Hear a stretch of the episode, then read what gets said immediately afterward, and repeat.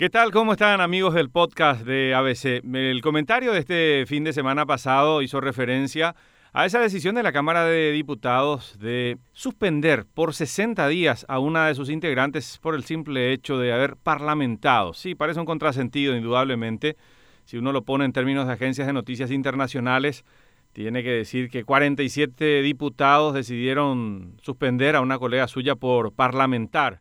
Parece una de esas noticias medio insólitas que salen de tanto en tanto en las principales agencias de noticias, pero es parte de nuestra realidad. Una realidad que se terminó de consolidar también este día martes en otra sesión en diputados, porque de los 47, 42 se ratificaron en mantener la sanción de su colega, en impedirle sesionar por 60 días, en impedir que cumpla con su función parlamentaria, cuando que fue suspendida precisamente por eso, por haber expresado una opinión política. Según Celeste Amarilla, prácticamente la mitad de los parlamentarios llegó al Congreso Nacional comprando sus bancas con dinero sucio, con dinero de origen espurio.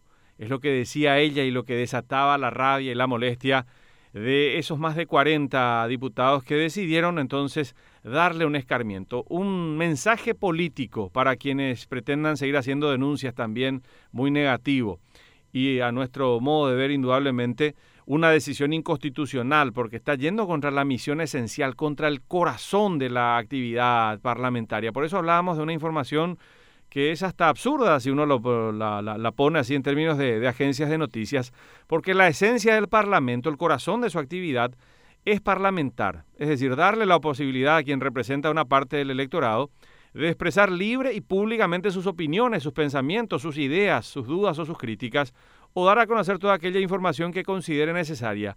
Una atribución que está tan protegida que la propia Constitución Nacional establece esta disposición específica en un artículo, el 191, garantizando incluso que ningún congresista podrá ser acusado judicialmente por las opiniones que emitan el desempeño de sus funciones. Es decir, ni siquiera se puede formar una causa judicial por algo que eh, diga un congresista estando eh, en el ejercicio de sus funciones. Pero bueno, en el reino de lo absurdo, eh, la noticia se hace común cuando se violan los principios constitucionales. Tomamos una expresión que acabamos de escuchar del senador Juan Darío Monjes, que es colorado, no precisamente liberal. Los diputados cometieron tropelías.